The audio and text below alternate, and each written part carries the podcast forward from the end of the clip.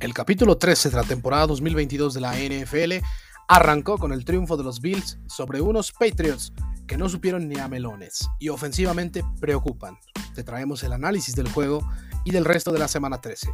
Mike McDaniel se enfrenta a su mentor Kyle Shanahan, Chips y Bengals se vuelven a ver las caras como la temporada pasada y AJ Brown y Deshaun Watson se reencontrarán con viejos conocidos.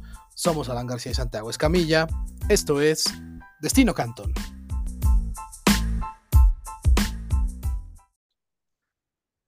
Hola, ¿qué tal? Muy buenos días, buenas tardes, buenas noches, desde sus casas o donde quiera que se encuentren. Bienvenidas y bienvenidos a un episodio más en Destino Canton, una semana 13 que ya comenzó este jueves por la noche con una victoria contundente de los Buffalo Bills a los New England Patriots por marcador de 24 a 7. Yo le doy la bienvenida a mi amigo Santiago Escamilla. Amigo, pues, ah, o sea, yo entiendo que Bills tuvo sus mejorías, pero ofensivamente Patriots empieza a ser ya preocupante, ¿no? Bueno, no, no, no empieza, este, más bien confirma la preocupación o las preocupaciones que, que teníamos desde desde antes fue un espejismo lo que pasó contra Minnesota y esta es la realidad de, la ofensiva de, los Patriots. Antes de eso, obviamente saludar a, quien sea que nos esté escuchando, acompañando, muchas gracias. Si les gusta lo que hacemos, por favor, este, les invitamos a compartírselo a otra persona que crean que, les pueda llamar la atención también. Este, saben que esto lo hacemos con, muchas ganas, con mucha intención de seguir creciendo pero poquito a poquito y de la mano de ustedes. Entonces, muchas gracias por, por el apoyo y por los mensajes en Instagram, eh, los comentarios, etcétera, etcétera. Todo lo vemos y, y, aunque no necesariamente lo contestemos en el momento, a veces lo contestamos aquí en el podcast, a veces lo contestamos después en mensaje o, o, o en algún momento en el comentario. Eh, en este partido específicamente, sí, creo que tienes razón. Este, es preocupante lo que vimos a, la ofensiva de los Patriots. El mismo Mac Jones este, mostró su frustración con, con el play call de, de, su coordinador ofensivo, Matt Patricia, eh, gritando. Este, hay varias interpretaciones de lo que se dijo. Según él, no le estaba gritando a nadie, le estaba gritando como en general. Hay la interpretación de que le estaba tirando mierda al juego terrestre. Hay interpretación. Pues, estaba enojado, estaba frustrado la verdad yo creo que ha manejado esta situación mejor de lo que, de lo que esperaría y estoy hablando de la situación de pasar de tener un coordinador ofensivo muy bueno como Josh McDaniels, porque eh, sus críticas como entrenador en jefe tendrá, pero es una de las mentes ofensivas más brillantes que hay en la, en la NFL, a Matt Patricia, que está haciendo por primera vez coordinador ofensivo y que realmente, este, fuera de ser un asistente defensivo, no ha mostrado nada en la NFL que te haga pensar que es un buen entrenador, eh, pues la, la, verdad, este, a mí, a mí me costaría mantener la compostura un poquito más de lo que nuestro querido McCarkle lo ha, lo ha conseguido, pero en este partido sí este, se le botó un, un, este, un tornillo y se enojó y, y lo, lo, hizo ver. Y realmente este partido se definió muy rápido, ¿no? O sea, tú y yo lo, estamos escribiéndonos por, por mensaje y realmente se puso en ventaja Buffalo, de ahí quitó el pie del acelerador y realmente no necesitó ponerlo otra vez para, para poder ganar este, este enfrentamiento. Josh Allen tuvo un touchdown donde una locura, este, extiende la jugada, sale rolado a la derecha, no tiene opción, tiene un defensivo encima, aguanta el contacto, aguanta, aguanta, aguanta, salta todavía y en el aire empieza la mecánica de lanzamiento. Y Gabe Davis solamente tiene que atraparlo. Gabe Davis, que en ese momento ya había dejado caer un par de, bueno, había dejado caer un pase y otro que se le perdió completamente en, el aire, no lo vio y, no, no, pudo ajustar este, su trayectoria para intentar atraparlo, pero pues, realmente se vio como que estos dos equipos estaban en una clase totalmente diferente. No sé si coincidas conmigo con, con un poquito la lectura que, que le estoy dando rápidamente o, o, si lo veas diferente. Que, eh, la defensiva de los Patriotas a ratos este, limitó un poquito a Josh Allen, a ratos no hizo absolutamente nada contra, contra esta ofensiva y sobre todo contra Stephon Dix pareció que no, no había respuesta, ¿no? No sé cómo, cómo lo veas, este, quedamos un poquito mal con la defensiva, creo. Eh, un poquito, un poquito, pero bueno, nada más quiero aclarar que el señor Matt Patricia, porque recordemos que Bill Belichick es así, no le gusta ponerles esos motes de coordinador ofensivo, es el Senior Football Advisor Offensive Line. Así que... Pero es el coordinador ofensivo. O sea, se, Belichick dice que no hace eso para que no se los roben después, porque es una forma de como dificultar saber quién tiene la responsabilidad detrás de una buena ofensiva o de una buena defensiva. Pero no, Sí, no, pero, pero ya retomando lo que tú estás diciendo del juego, Santiago, yo estoy muy de acuerdo en que Buffalo creo que tuvo eh, cerca, un poquito más de cuarto y medio, rozando la perfección, eh, ofensivamente hablando, porque de la forma en la que le estaban avanzando a Patriots, estaba siendo ah, muy, muy aplastante. O sea, yo entiendo que no todas las series acabaron en touchdown, pero a base de avances cortos, pero eficaces, productivos y avanzando primeras oportunidades, fueron arrastrando a una defensa que es de élite esta temporada. Y pues bueno, ¿qué te, qué te digo, Santiago? La verdad es que creo que eh, si a eso le sumas que del otro lado, salvo una jugada especial ahí de Patriots, que fue ese pase de Mac Jones a Marcus Jones. Que eh, hablemos de eso, hablemos de eso, porque esa fue la jugada más larga de scrimmage de la ofensiva esta temporada y porque Marcus Jones terminó como líder receptor de los Patriots. Eso, eso resume también muchas cosas. Él, es esquinero. Uno, un esquinero novato que tuvo dos snaps a la ofensiva, lideró, lideró a esta unidad en, yardas aéreas. Entonces, cuéntame más de eso y dime más de, de, lo que pasó, porque realmente este, ese, que, que, eso suceda, para mí resume mucho de lo que fue esta ofensiva, ¿no? Sí, claro. Mac Jones firmó su octavo juego como titular con uno o menos pases de touchdown. Que pues este pase de touchdown pues, es más de Marcus Jones que de él, sinceramente. Eh, solo Jacoby Brissett y Russell Wilson eh, tienen menos esta temporada, tienen más este juegos de esta índole para Mac, para Mac Jones. También promedió 2.6 yardas aéreas por pase completo, Mac Jones. O sea, esto ya también te habla de el tipo de jugadas que manda Matt Patricia, que eh, estuve yo viendo en Twitter como decía muchos fanáticos de los Patriots. Eh, ¿habrá algo que no vaya a usar Matt Patricia que no sea pases pantalla? y, ciertamente volví a checar el juego y, y sí hubo, eh, sobre todo en tercer down y largo, que usaba este tipo de jugadas. Y yo decía, ¿para qué? no Yo, yo entiendo que Stevenson es un, es un gran eh, corredor, receptor. Pero parecía que no había intención de involucrar a nadie más. Sí, no, es más, creo que Belichick vio lo, lo, suficiente ofensivamente hablando que faltando dos minutos, teniendo sus tres tiempos fuera, Bill se arrodilló y Belichick de plano dijo, no, yo ya no, no le voy a volver a dar el balón a mi ofensiva, porque pues, seguramente no vamos a hacer nada, ¿no? Y eso... porque, porque en la misma situación contra los Ravens arriesgó y se lesionó Mac Jones. También ese, ese razonamiento tuvo que ver. Sí, sí, sí, sin duda alguna, pero ya para finalizar con la ofensiva de Patriots, bueno, acumulan siete viajes consecutivos a la zona roja sin anotar touchdown empataron la peor racha en la franquicia bajo el mando de Bill Belichick, que eso es algo alarmante, alarmante de verdad. Y Santiago, solo hay un equipo menos eficiente que los New England Patriots en zona roja, y es el más obvio, los Denver Broncos, porque estos sí comen aparte, ¿no? Ofensivamente hablando. Güey, traemos unos datos de eso para la previa del partido de los Broncos, pero este, vale la pena, ¿eh? Vale la pena. Vale la pena porque van a ver que Blaine Gabbert y Russell Wilson no están tan alejados. Eh, pero, mira, yo coincido mucho en los problemas que ves tú en la, en la ofensiva. El único que creo que no, no, has resaltado, que a mí me gustaría hacer hincapié también, es el, las lesiones en, en la línea ofensiva, porque se han visto forzados a utilizar a jugadores que ni siquiera estaban en su roster al inicio de, este, de esta temporada. Creo que es el tercero o el cuarto tackle derecho el, el que utilizan esta temporada, el que agarraron ayer, que estaba en la escuadra de prácticas de los Jets, eh, que ellos eligieron en el draft hace cuatro o cinco años, algo así, y, y, que apenas llegó al equipo. O sea, un, poquito el juego aéreo, este, los pases cortos y rápidos, eran eh, para intentar contrarrestar las dificultades que tenían este, en la línea ofensiva, pero pues es que, es que no, o sea, no, no, estaba, no estaba funcionando como, como debería.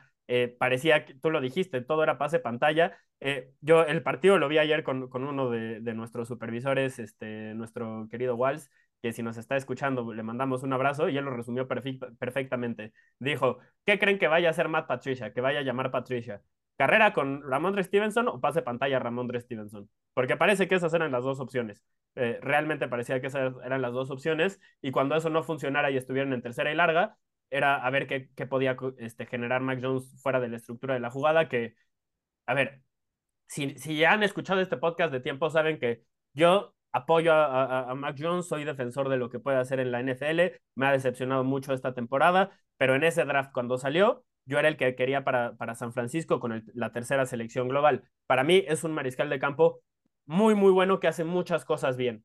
Dentro de esas cosas que hace bien, no está el crear fuera de la estructura de la jugada, ¿eh? Nunca, jamás. Eso yo no lo resalté en ningún momento y yo soy el de los principales defensores de Mac Jones todavía. Entonces, o sea, no, este plan ofensivo no funciona y hemos pasado casi todo el juego hablando de la ofensiva de los Patriotas y no de Josh Allen, porque ayer no lo necesitaron los Bills. No, o sea, Josh Allen jugó media mitad a un nivel bueno y después de eso le dijeron, güey, no te lastimes y, ya, que se disparen en el pie los Patriotas y nosotros este, los vemos, nos limpiamos las manos y buscamos la siguiente semana. Y los Pats no, no, no tuvieron un plan B, no tuvieron este, forma de acercarse. No sé, no sé qué necesitan hacer para, para poder competir con este equipo. Por supuesto que invertir en línea ofensiva es algo que tiene que estar eh, alto este, eh, dentro de, las cuestiones que tienen que mejorar. Apoyadores, pero aquí es donde, donde va la duda importante que creo que los Patriotas van a estar trabajando toda, toda esta temporada baja, es si reemplazan a Mac Jones. Porque porque, a ver, primero yo creo que la ofensiva no le está ayudando nada y Mac Jones se vería mucho mejor con otro coordinador ofensivo, así como fue en la temporada de novato, que fue la mejor de cualquiera de los seis que, cinco que eligieron en primera ronda, perdón, solo fueron cinco. Este, estaba pensando seis titulares por Davis Mills, pero ya, ya no es eh, titular ni siquiera. Entonces, como que ese bajón tan pronunciado, yo, yo creo que tiene que ver con la ofensiva. Habiendo dicho eso, hay muchas opciones va a haber muchas opciones disponibles en la posición de mariscal de campo para el próximo año, más que la temporada pasada. Entonces, si los Patriotas sienten que Mac Jones no les puede dar lo suficiente después de lo que vieron este año, no me sorprendería que intenten intercambiarlo, intenten agarrar a alguien en el draft o incluso esté el rumor de que hay un tal Tom Brady que va a ser agente libre y que podría regresar a Foxborough eh, con, con los Patriotas. Entonces, no me sorprendería que una de esas cosas este, suceda, las ponemos sobre la mesa y la principal conclusión que me llevo yo de este juego es que este, el, futuro a la ofensiva para los Patriotas no está claro, no con las personas que están al mando y eso puede cambiar. No, no sé si tú quieres rescatar mm. algo más de este juego o, pasamos al resto del análisis ya previo de la semana 13, eh, porque vienen, hay partidos muy, muy buenos, ¿eh? Esta semana viene muy pesada, muy cargada. Sí, la verdad yo estoy muy emocionado por los juegos de esta semana. Solo ya nada más para finalizar. Adelante. Con, con Bills, creo que la mejor nota que se pueden llevar este día es que su ofensiva sí jugó de manera equilibrada. O sea, sobre todo al momento en el que hacen los 17 puntos eh, en la primera mitad, creo que se veía un buen uso con Devin Singletary, con James Cook y que Josh Allen podía jugar un poquito más ya con el play action y con la improvisación, no como lo estaba haciendo cada tercera jugada que, que sacaba Bills. Así que ese tipo de ofensiva es la que necesita Buffalo para realmente volver a estar en esa conversación, al menos entre los contendientes en la conferencia americana. Si lo logra para, el final de, para el final de la temporada regular, yo los vuelvo a poner en esa conversación porque así se vieron imperiales ante una defensiva que sí les robó un balón antes de que acabara la primera mitad, pero que fuera de eso estuvieron siendo arrastrados todo el tiempo. No por, no por ende, pues terminaron con 38 minutos de posesión y 22 primeras oportunidades. Y me encanta que hayas resaltado ese balón que perdieron, porque yo quería hacer ahí eh, un apunte de un detallito. Su tackle izquierdo, Quesenberry, David Quesenberry, jugó terrible. Jugó terrible. Josh Uche lo, lo exhibió, sobre todo la primera mitad, completamente. Y no tiene que ver con un tema de lesiones, no tanto o sea, de que él sea un mal jugador, es un, es un buen tackle izquierdo. Entonces, es un tema al que yo le pondría atención también, porque si no puede estar sano y Josh Allen pierda su tackle izquierdo, entonces quizás lo veamos forzado a, jugar más este estilo en el cual ha cometido errores. Entonces, solo es algo en lo que quiero poner atención, no me preocupo este, demasiado.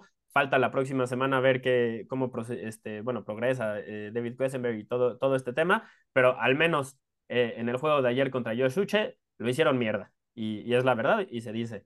Pasando al resto de los enfrentamientos, Aje, eh, esta semana hay que decirlo, descansan los Cardinals y los Panthers, y descansamos todos de tener que ver a estos dos equipos también, así que si me lo preguntas a mí, pues, eh, los dos, los dos son muy malitos. No, pero, pero, ¿sabes qué? pero, ¿sabes qué? Panthers creo que tiene ahí un par de defensas que Que lo han hecho bien, que lo han es hecho que bien. justo, justo por eso no, no, no estaba tan seguro, porque a mí me gusta mucho la defensiva de Carolina y DJ Moore, tú sabes lo que pienso de él como, como receptor, Donta Foreman se me hace un corredorzazo, o sea, si, si estamos hablando ya futuro de cuáles son los eh, eh, como puestos disponibles para entrenadores en jefe que son atractivos, para mí Carolina es más atractivo de lo que se podría pensar, pero esa es otra conversación, esa es otra conversación. El chiste es que todos vamos a este, lo que sí descansar, y creo que todos estamos de acuerdo, vamos a descansar de ver estas dos ofensivas patéticas que este, son disfuncionales y que hacen las cosas mal.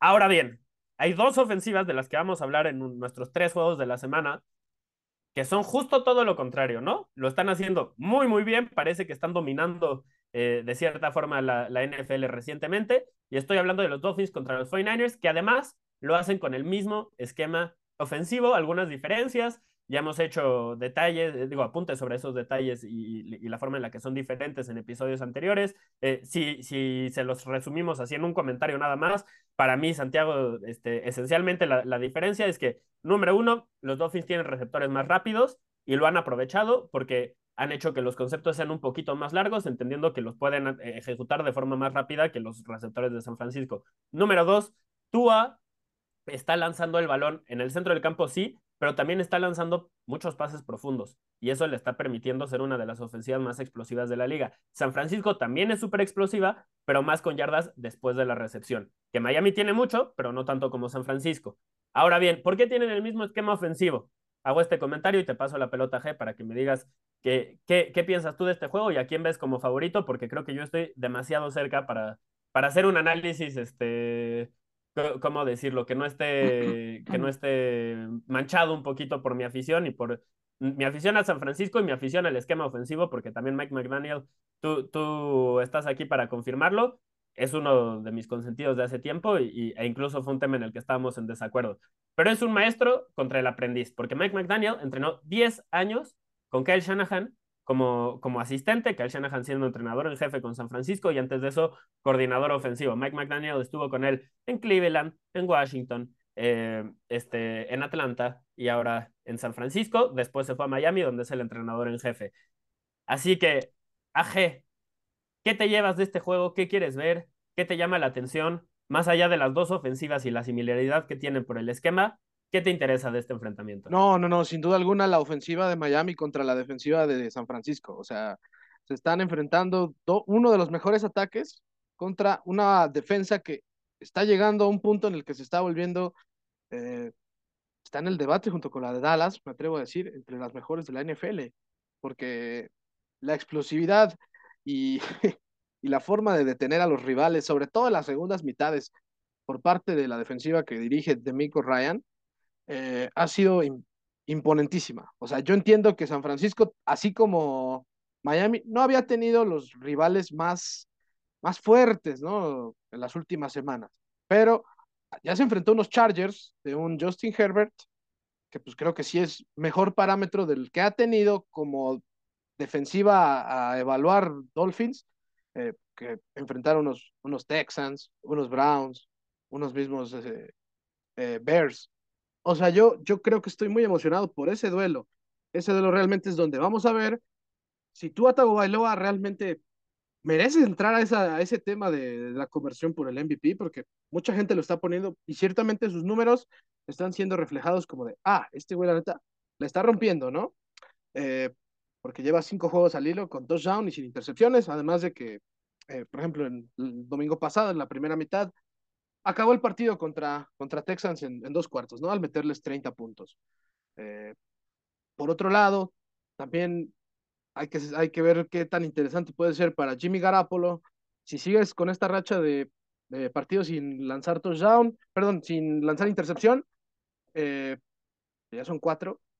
Y bueno, la verdad, Santiago, yo creo que aquí mucha de la clave va a ser qué tanto puedan frenar a este dúo de, de receptores, eh, los, los cornerbacks de tus, de tus 49ers. Creo que ahí Concuerdo. es donde está la clave. Porque tú y yo sabemos que, y lo dijimos desde el episodio pasado, quizá no resaltándolo como una preocupación, pero sí, si te pones a ver todos los rankings de eh, yardas totales permitidas, yardas por aire permitidas, puntos permitidos, este, yardas por tierra permitidas. Solo hay una en la que parece ser que este equipo es vulnerable y es en la defensiva aérea. Están en el lugar 11.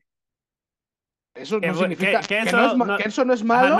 no, es malo, pero ciertamente es como su punto más flaco y lo ha sido desde hace tiempo. Para mí, por e, esa es la importancia de Charvarius Ward. La única diferencia entre, bueno, no, también Talanoa Jufanga bueno, eh, ciertamente tienen ciertos jugadores que, que, son un poco diferentes a los que han tenido anteriormente, a pesar de que Jimmy Ward, Emmanuel Mosley, Ambry Thomas, este, Diamador Lenoir siguen ahí en, en, la defensiva secundaria. Recientemente han utilizado a, otros y creo que por eso ha habido el, cambio. El tema es, si Charvarius Ward se llega a lesionar, por alguna razón. Jimmy Ward ha estado lesionado toda la temporada, parece que regresa y sale y regresa y sale y regresa y sale. Y, y, por eso, de hecho, están usando a Gibson, que, que tuvo su oportunidad eh, por la lesión de Ward y no ha, jugado tan bien que, que, Ward regresó como esquinero este, en el slot y no, no como safety.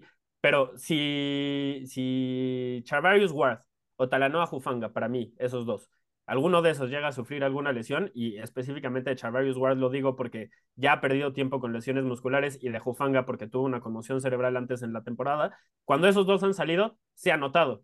Obviamente también, eh, digo, me estoy rodando tu comentario del, episodio pasado, pero lo que hizo Nick Bosa y lo que ha hecho Nick Bosa toda la temporada y cuando se ha ausentado es muy importante también. Entonces, eso, eso me llama la atención y tienes razón. Creo que eh, en, la ofensiva aérea de Miami contra la ofensiva aérea de San Francisco se va a definir este enfrentamiento. Eh, yo en eso, en eso concuerdo y, veremos qué sucede. Ahora bien, esto más anecdótico que, otra cosa, ya para, cerrar un poquito este, como el, el, análisis y estas similitudes entre los dos equipos, está el hecho de que Jeff Wilson Jr., el corredor titular de los Dolphins, sigue hasta este momento siendo el líder de los 49ers en yardas terrestres con 468 en esta temporada. Recordemos que la primera mitad del año él fue el corredor titular de San Francisco, después intercambia por McCaffrey y, mandan a Wilson a, Miami. Entonces Wilson sigue siendo el líder corredor de San Francisco, pero también ha sido el líder corredor de Miami las últimas tres semanas. Entonces, solo se me hizo muy curioso eso. Jeff Wilson es un juego de revancha para él tiene la oportunidad de mostrarle a San Francisco que se equivocó al intercambiarlo. Y los 49ers, por la lesión de Elijah Mitchell, puede que sí, que sí, ya lo, estén extrañando desde ahorita, porque además McCaffrey estuvo tocado con la rodilla en la segunda mitad del juego de la semana pasada y, no entrenó esta, hasta hoy. hoy. Hoy entrenó esta semana, este, pero el resto de los días no. Entonces, eh, es, es, un tema, un tema a, a seguir. Y eso sí, veremos si Miami es de verdad, porque le tocan juegos contra San Francisco esta semana después contra Los Ángeles y después contra Búfalo. Tres semanitas bastante, bastante buenas, una seguida de otra, porque además hay que decirlo, su racha de victorias con la que llegan a este enfrentamiento es contra Pittsburgh, contra Detroit, contra Chicago, Cleveland y Houston, todos equipos que ahorita elegirían en el top 10 en el draft. Así que, AG, habiendo dicho esto, ¿contra quién, digo, con quién te vas? ¿Quién crees que se lleve este, este enfrentamiento? Híjole, yo creo que a este aprendiz todavía le va a faltar un poquito y yo sí me voy a ir con San Francisco. Aunque, aunque la verdad, aunque te digo algo, te voy a decir algo, la verdad siento que me estoy yendo con el underdog, aunque Las Vegas diga lo contrario, ¿eh? Yo también, yo, yo siento que me estoy yendo con el favorito porque yo creo que va a ganar Miami, pero, pero San Francisco es el favorito por cuatro puntos. Es algo este, curioso, entiendo que son los locales y quizás por ahí tenga que ver eso. ¿Sabes qué es lo que a mí me hace decantarme por Miami, más allá de todo lo que mencionamos? Es el hecho de que Mike McDaniel entrenó por años contra la defensiva de Demico Ryans. Entonces, si hay un coordinador ofensivo que debe de saber bien cómo frenar a esta defensiva o qué es lo que le duele, debe de ser Mike McDaniel. E, es, la única razón por la, que, por la que los elijo. Bueno, no la única, o sea, obviamente ya mencionamos, hicimos un análisis, espero que, les haya parecido un poco completo. Este, obviamente en cinco minutos está difícil, pero se intenta del enfrentamiento. Eh, pero esta es la que, la que hace que la, balanza se cargue del lado de Miami, más bien. Entonces, pues empezamos, empezamos discrepando. Me gusta eso, me gusta eso. Eh, pasando, pasando al otro juego de la semana, está el enfrentamiento entre los Titans y los Eagles.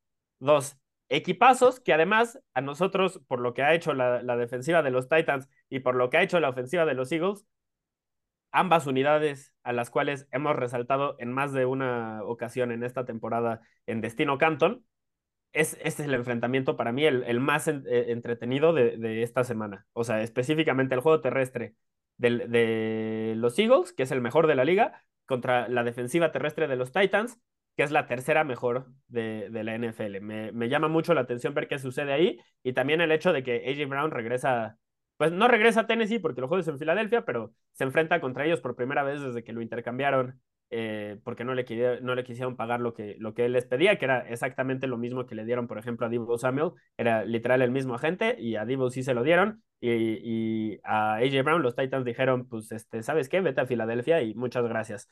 AG, ¿qué, ¿qué nos puedes decir de este partido en el que Filadelfia es favorito por cinco? ¿Con quién te quedas tú? ¿Qué, ¿Qué, quieres rescatar? ¿Qué te va a llamar la atención? ¿En qué, en qué vas a poner este, el ojo? Háblame.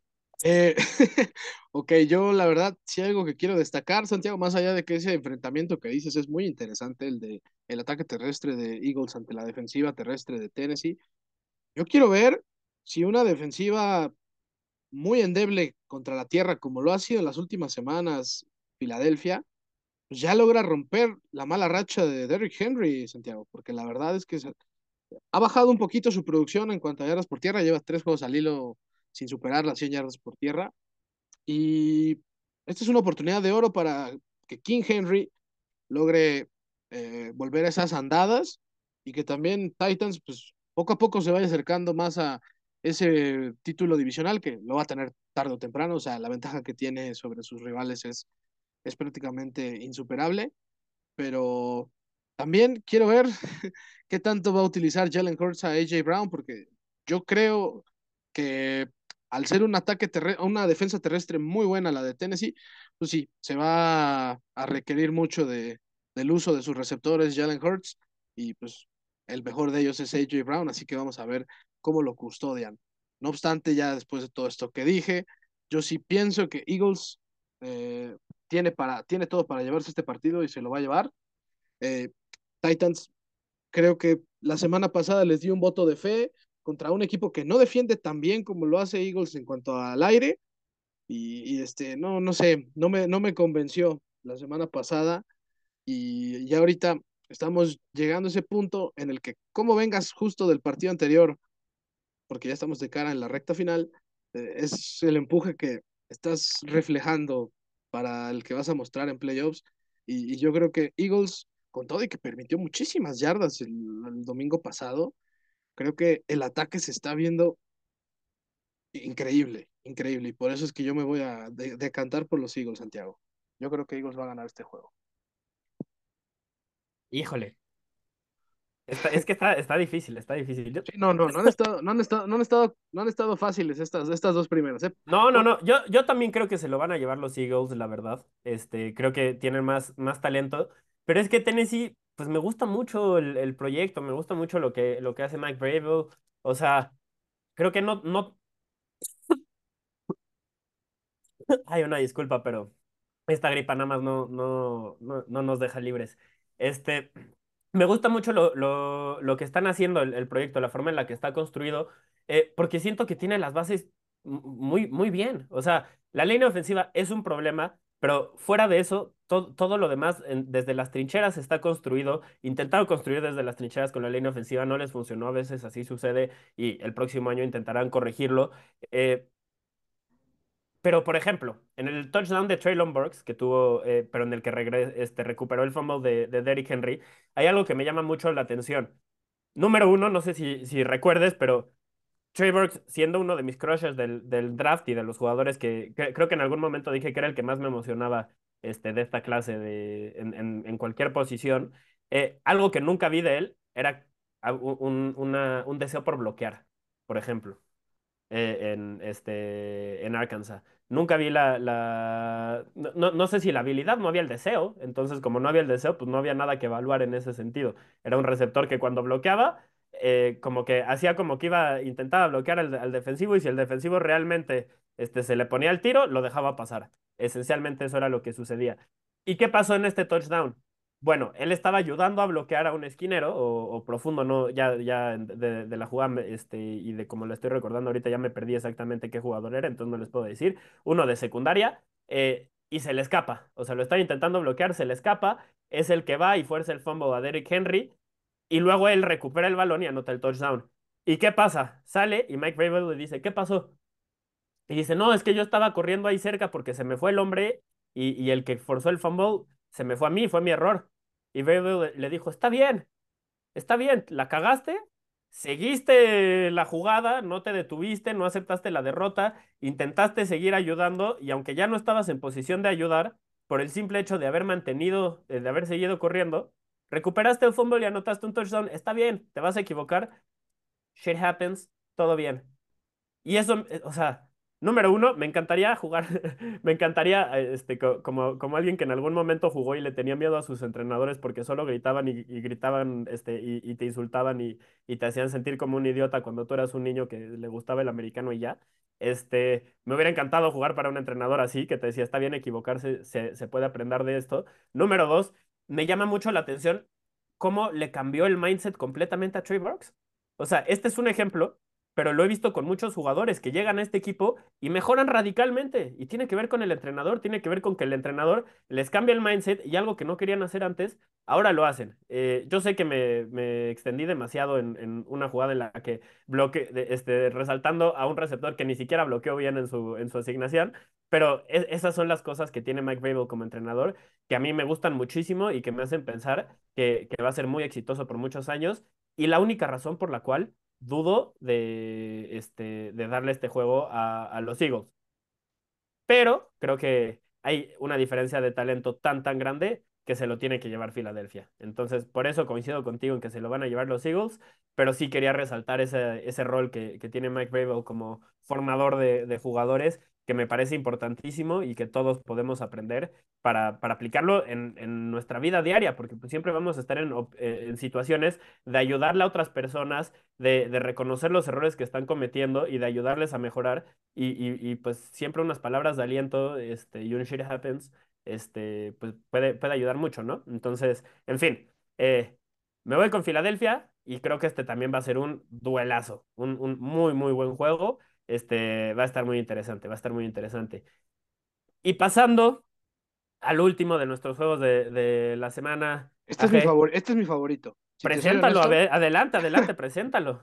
Los eh, Kansas City Chiefs van a viajar de nuevo eh, a Cincinnati para enfrentarse a los Bengals en un juego que vale por dos partidos de la temporada pasada. El primero que fue de temporada regular, en el que los Bengals vencieron a los Chiefs para amarrar su división y que después, en los playoffs, en la final de conferencia, viajaron a Kansas City para ganarle a los Chiefs, luego de ir abajo por 18 en la segunda mitad.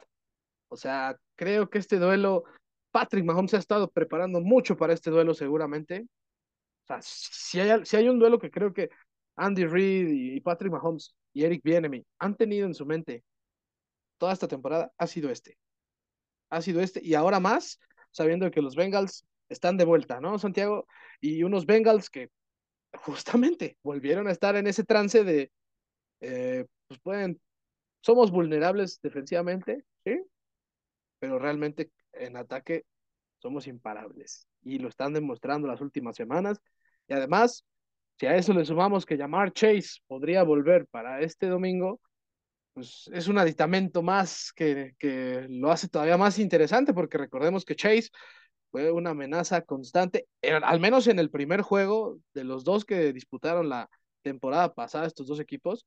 Así que, Santiago, aquí sí se viene, pues, no voy a decir que van a anotar 80 eh, puntos entre estos dos equipos, pero, pero sí se vislumbra ser un, acá un duelo tipo de boxeo, ¿no? O sea, pero de boxeo donde ambos de veras van a eh, darse con todo, porque creo que es su lado fuerte, es la forma en la que han imperado todos sus partidos y victorias que han conseguido. Y, Santiago, pues, pues qué emocionante, la verdad, poder ver un duelo más entre Patrick Mahomes y Joe Burrow luego de los dos que nos regalaron la temporada pasada. Yo aquí es donde te pregunto, ¿por quién te decantas y por qué? Yo me voy a decantar número uno te lo, te lo adelanto por Kansas City porque creo que el plan con el cual le ganaron los Bengals a Kansas City la temporada pasada no les va a servir para este año. Eh, y es la razón por la cual las defensivas casi no han utilizado ese, ese tipo de esquema, porque ¿qué fue lo que, lo que hizo Cincinnati? Sobre todo en el segundo enfrentamiento, eh, en la segunda mitad. Dejaron de presionar a Patrick Mahomes, cubrieron con ocho jugadores, una este, casi siempre defensiva cobertura en zona, eh, con dos profundos eh, quitando completamente la- las jugadas explosivas, los pases largos a Tyreek Hill, y no tuvo un plan B, Kansas City. Eh, Patrick Mahomes, lo dijimos en ese momento, tuvo varios receptores abiertos en, en rutas cortas que, que eran una posibilidad y no los tomó. La cosa es que desde entonces hemos visto un Patrick Mahomes que claramente se dedicó la temporada baja a decir, no me van a ganar así las defensivas rivales. Yo sé que les puedo ganar cuando, cuando me permiten o me dejan este, disponibles las jugadas explosivas. Yo sé que así les puedo ganar, pero necesito mejorar en este otro aspecto porque cuando me, me, obligan a ganarles de esta forma, todavía no lo puedo hacer de forma consistente. Al menos la temporada pasada, ese fue el, el gran tema que, que para Kansas City y la razón por la cual Patrick Mahomes a ratos se vio muy mal y, e incluso al, a, la mitad de la temporada había gente este, preguntándose qué había pasado con este mariscal de campo, si lo habían cambiado, etcétera, etcétera. Este, bueno, todos esos problemas que tuvo la temporada pasada ya no los tiene. Es la realidad. Kansas City es de las mejores ofensivas contra ese tipo de defensiva. Eh, las jugadas explosivas han seguido llegando porque las defensivas ya no pueden dedicarse a quitar eso.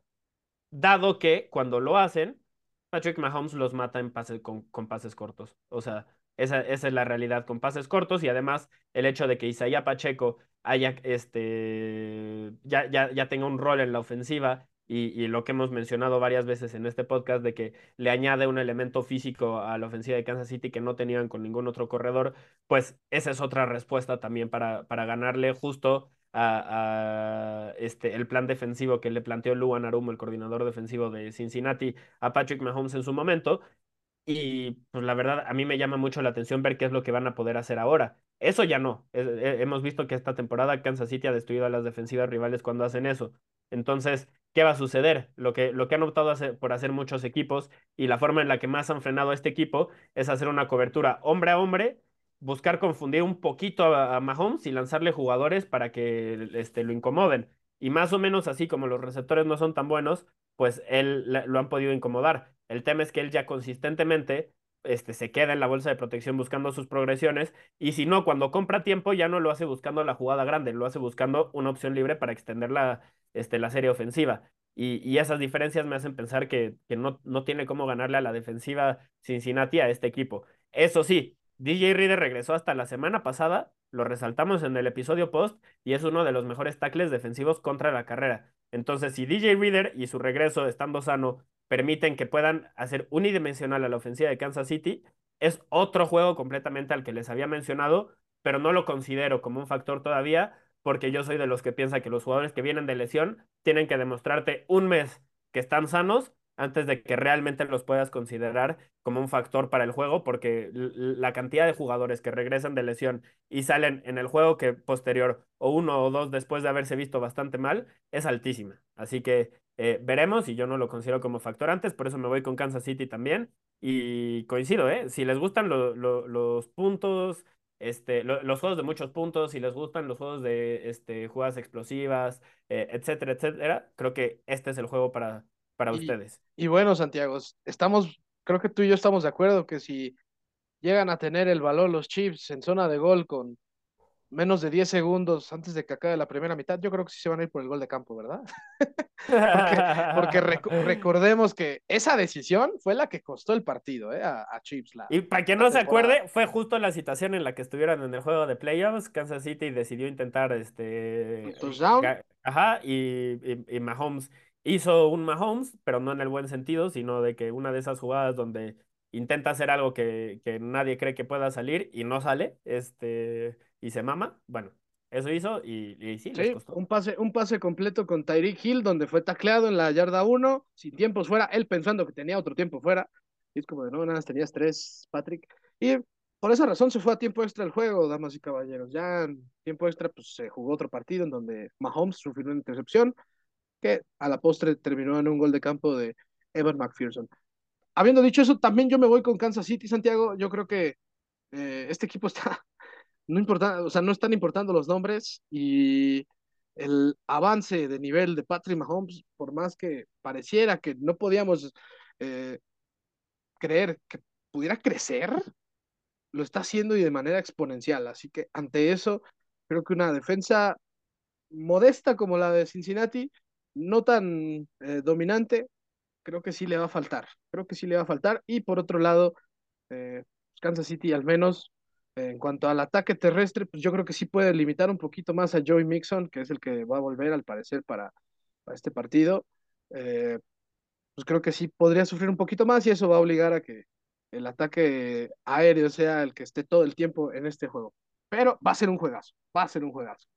Y ahora, habiendo dicho esto ya, Santiago, estos fueron los juegos de la semana para nosotros. Y sin embargo, hay otros bastante buenos, ¿eh? O sea, aquí. Sí, pudimos haber metido un par en los que nos vamos a ahondar un poquito.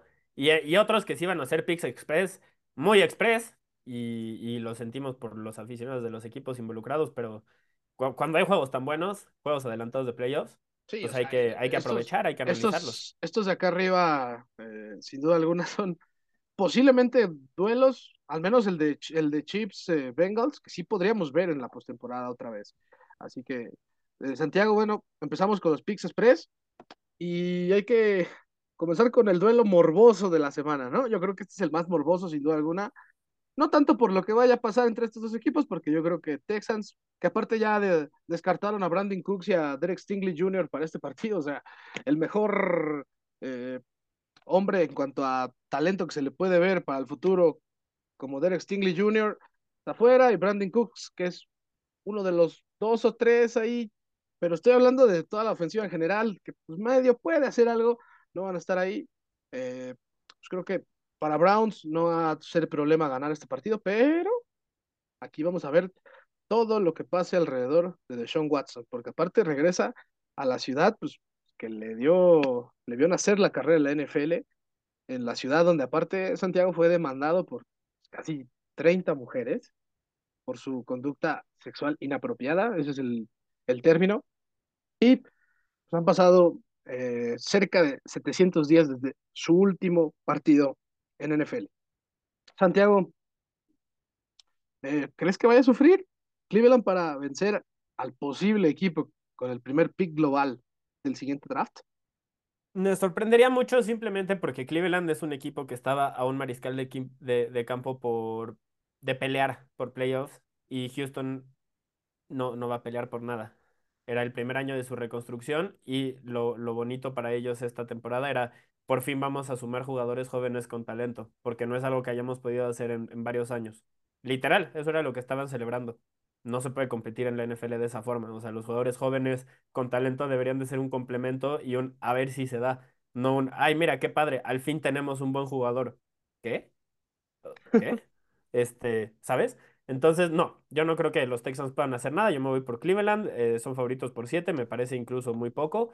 Y además, Kyle Allen para mí en este momento ya es el peor mariscal de campo titular. Es malísimo, no tiene nada que hacer como titular. Y simplemente Houston no tiene, no tiene mariscales de campo titulares en, su roster, es la realidad. Y, por eso lo están usando a él, porque Davis Mills tampoco es mucho mejor. Entonces, eh, mal y de malas, todo con Houston.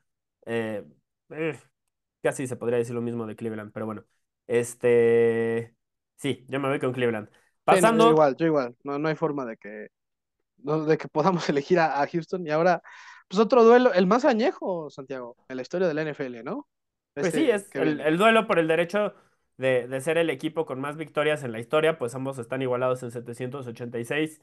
Eh, creo que el, el Mr. Relevant que le dan al último pick del draft estaría mejor utilizado en, en el dueño de ese récord, porque a nadie le importa, pero pues es algo que se van a pelear, ¿no? Este, sí, como son las dos franquicias más viejas, pues una de las dos tenía que ser las que, este, la, la, que más victorias tuviera, ¿no? Y están empatados en 786. Así que el ganador va a poder presumir que tiene la mayor cantidad de victorias en la historia, a pesar de que en sus últimos dos juegos estará 2-8. Porque este, los Packers y los Bears son equipos que como espejito, uno frente al otro, les ha ido exactamente igual en las últimas ocho semanas de competencia, y eso es una victoria, siete derrotas. Así de malo ha sido Green Bay esta temporada, que no se nos olvide. Este es un equipo que es un basurero en fuego, a pesar de que su defensiva tiene talento para que por sí solos fueran una defensiva de campeonato. Han estado muy, muy lejos de eso, bastante lejos de eso. Y la ofensiva, bueno, ya ni se diga, ¿no? Todos sabemos los problemas que ha tenido Aaron Rodgers este, esta temporada. Aje, ¿por quién te vas? Esta posiblemente me puedo equivocar, Santiago. Porque... Por cierto, Justin Fields va a volver. Sí, eso sí, sí. olvidé mencionarlo. Esa es, esa, es, esa es, la. Y de hecho, por eso es que voy a darle el voto.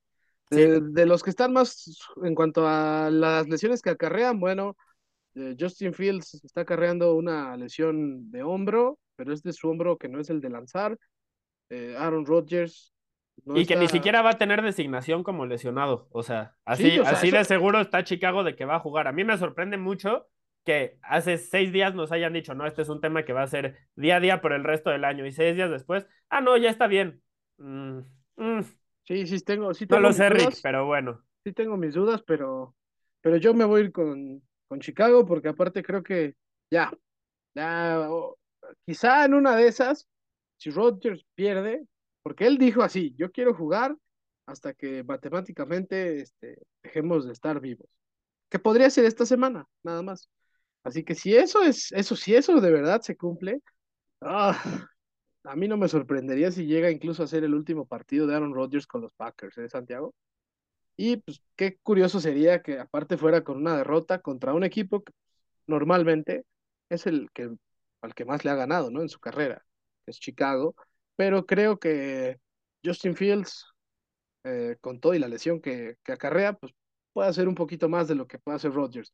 Es más, creo que tampoco me sorprendería que si llegan a ponerse las cosas muy feas en Santiago o si Rodgers vuelve a, a sentirse como dolido, pues sea tiempo de Jordan Love, ¿no? Al parecer. Eso es quizá sí. lo interesante para ese juego. A mí, ¿sabes qué me llama la atención? Pero ya me estoy adelantando un poquito. Es el hecho de, me pongo a pensar en cuáles son los equipos que van a estar buscando un mariscal de campo para la próxima temporada y que estén en posición de, de competir. Estamos hablando de equipos como Washington, de equipos como los, eh, los Jets posiblemente, los, los, Lions, no sé, otro equipo que, que me llama la atención que de, de, esos que están a un mariscal de campo de pelear por un, no por me, un Super Bowl, no, ¿no? No, me, no me vayas a decir que los Steelers no, por favor. no, no, no. No, porque además los Steelers no están en un mariscal de campo de competir, lo, lo siento. Están en una este, línea ofensiva. ¿tiene? Exactamente, siento ahí, ser el que te yo, lo dice. Ahí yo, este, yo la verdad solo... Bueno, si me lo preguntas ser, a mí, están a ser, una línea ofensiva y a un mariscal de campo. Eh, pero ese es otro tema. Bueno, ¿no? pero, pero este... ya en el draft se va a tener este, esa, esa, esa oportunidad. Pero, pero sí, ciertamente, veremos, veremos. ciertamente mi intervención era nada más para ahí de, de ladilla. no, no, no, pero a, a, lo que iba es que pienso en las opciones disponibles para Aaron Rodgers en caso de que él quisiera buscar un nuevo equipo, buscar nuevos horizontes o de que Green Bay dijera, sabes que este Jordan Love no nos cuesta tanto, no es un dolor de cabeza y pues lanza el balón también como tú esta temporada, por lo menos, entonces eh, vámonos con él. Si estoy pensando a dónde podría irse, me llama la atención que los Jets son una de las principales opciones. ¿Y a dónde mandaron los Packers a Brett Favre cuando Aaron Rodgers estaba después de varios años como suplente, listo para ser el titular, pero el mariscal de campo veterano, casi cuarentón, quería seguir jugando? Pues lo mandaron a, a, a los Jets. Entonces, está interesante ver cómo se podría repetir la historia ahí y, y, yo sé que puede que no suceda y que me estoy adelantando mucho, pero, pero interesante. Y hablando ahora sí del equipo de, Nueva York, porque los dos coincidimos en que Chicago se va a llevar este partido contra Green Bay, este, aunque no confío nada en la defensiva, solo confío en Justin. No, ¿sabes qué? Voy a cambiar mi pick. Voy a cambiar mi pick. Es que me emocioné con el regreso de Justin Fields. Me emocioné con el regreso de Justin Fields. Y de pronto me acordé que incluso jugando también como lo estaba haciendo antes de lesionarse, no ganaban los Bears. Así que me voy por Green Bay, creo que tienen mejor estructura de dentro del basurero en fuego que han sido esta temporada. Y, y por, por, un momento casi dejo que me, que me cegara la, emoción de, de, de, ver a Justin Fields. Este, pasando al juego ahora sí de, de Nueva York, ya había hecho mi transición bien bonita, güey, y nada más me regreso por, por indeciso. Este, ni modo, es, es lo que pasa a veces con esto. Eh, pero los Vikings son favoritos por tres en este juego contra los Jets de Mike White, que parece ser el, el nuevo Joe Namath si le preguntas a un aficionado de los Jets.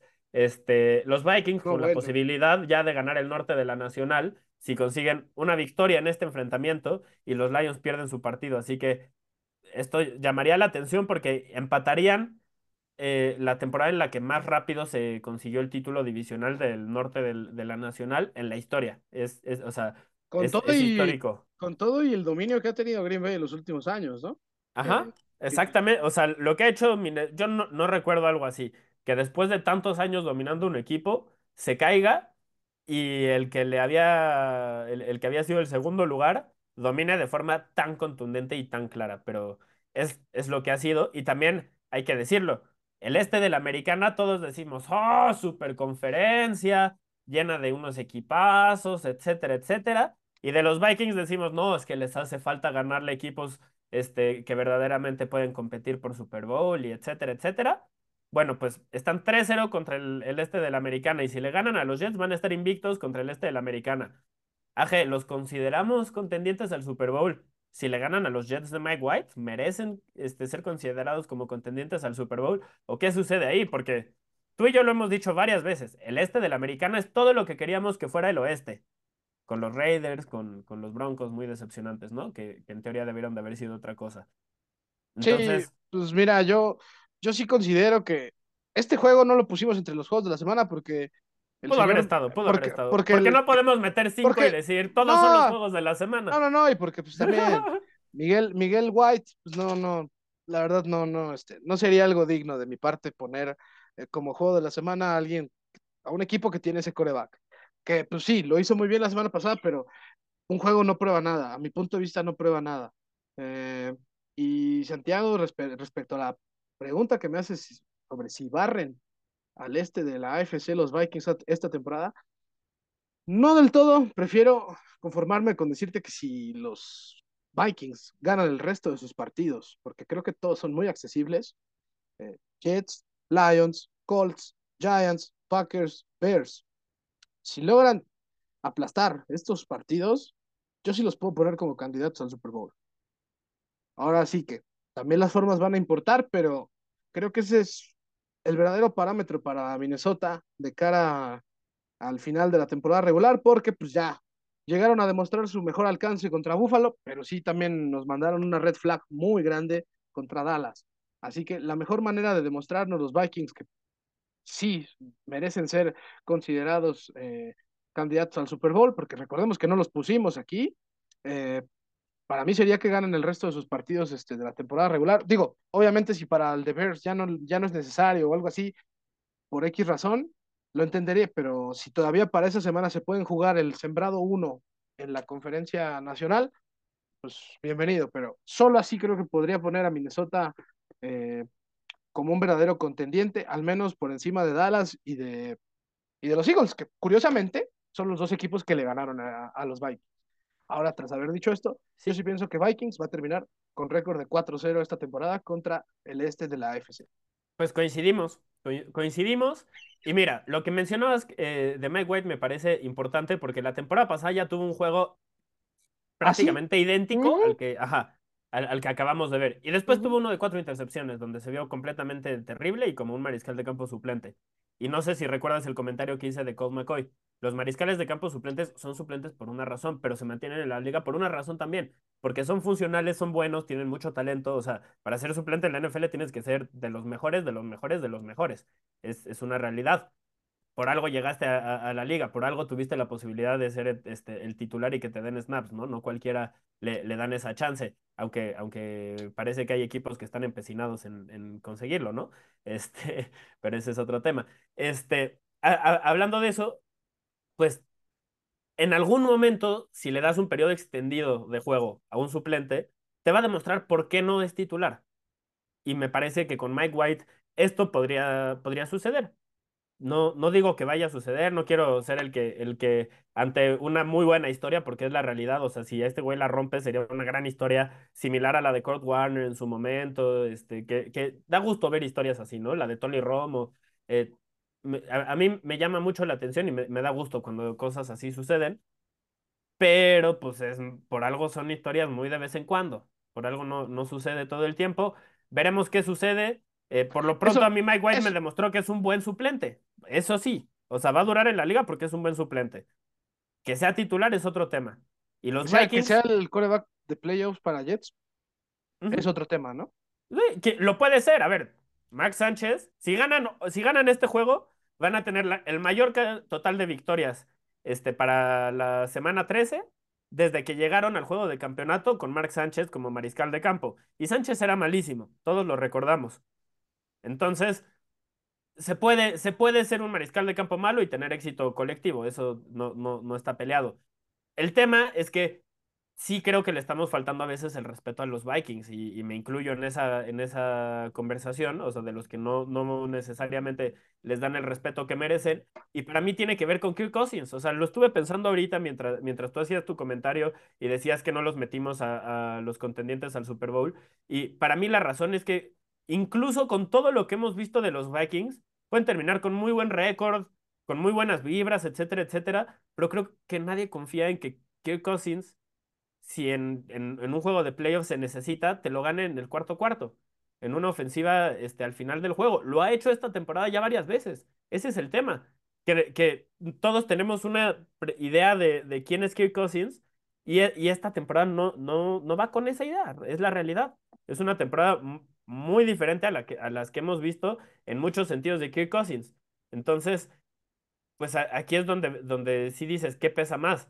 la historia y, y, la trayectoria de un jugador o lo que hemos visto recientemente, porque pues ya, ya es mucho tiempo como para que sea un espejismo, ¿no?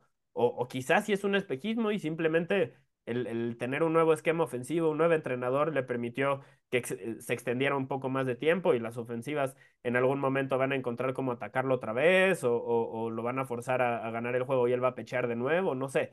Algo así me, me, creo que puede suceder y que es la razón por la cual ninguno se atreve a poner a, a, Minnesota, porque eventualmente si Cousins pechea, pues, o sea, es algo a lo que todo el mundo va a decir, ah, eso, eso era lo que iba a pasar, ¿no? Pero, Exacto, entonces, pero...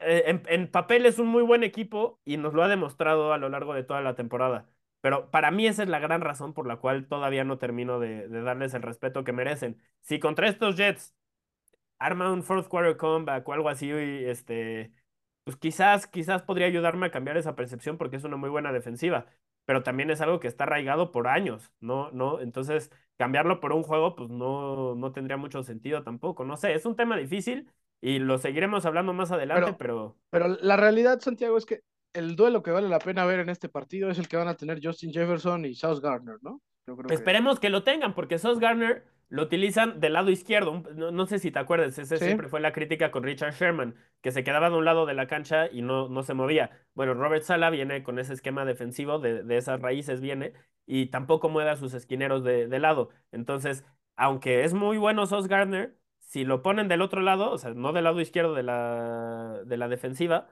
entonces pueden tener el duelo de Justin Jefferson contra DJ Reed, que también es muy buen esquinero, pero creo que es más favorable para los Vikings. Entonces, también está ese tema, a ver qué, qué sucede con eso.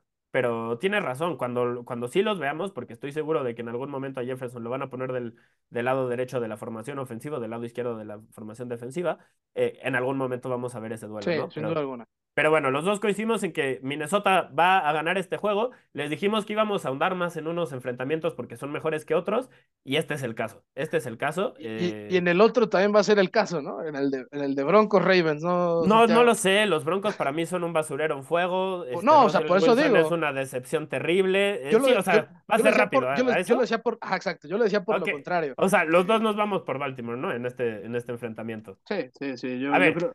Yo, yo solo traigo algo preparado para poner en contexto qué tan pinche decepcionante ha sido Russell Wilson. Y, ok, y, por y, favor. Y, y, es muy sencillo. Número uno, los problemas en zona roja, porque este equipo a ratos ha logrado, logrado mover el, el, balón, pero no, no concretan. O sea, si en zona roja tuvieran una ofensiva como la de los Titans, nadie estaría hablando de esto como un fracaso. A, a, o sea, no, no es como que haya tanta diferencia en la producción de, de yardaje. El tema son los puntos. Y ¿A, qué voy con esto? Número uno, Denver tiene 14 touchdowns por aire esta temporada. Hemos visto muchas veces cómo se, quedan en, en, zona roja atascados.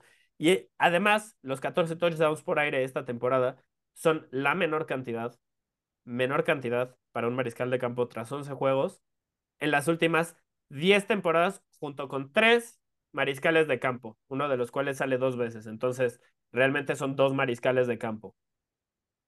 La producción ofensiva en lo que va del año de Russell Wilson esta temporada va de la mano o está a la par de la temporada de novato de Dwayne Haskins en Washington,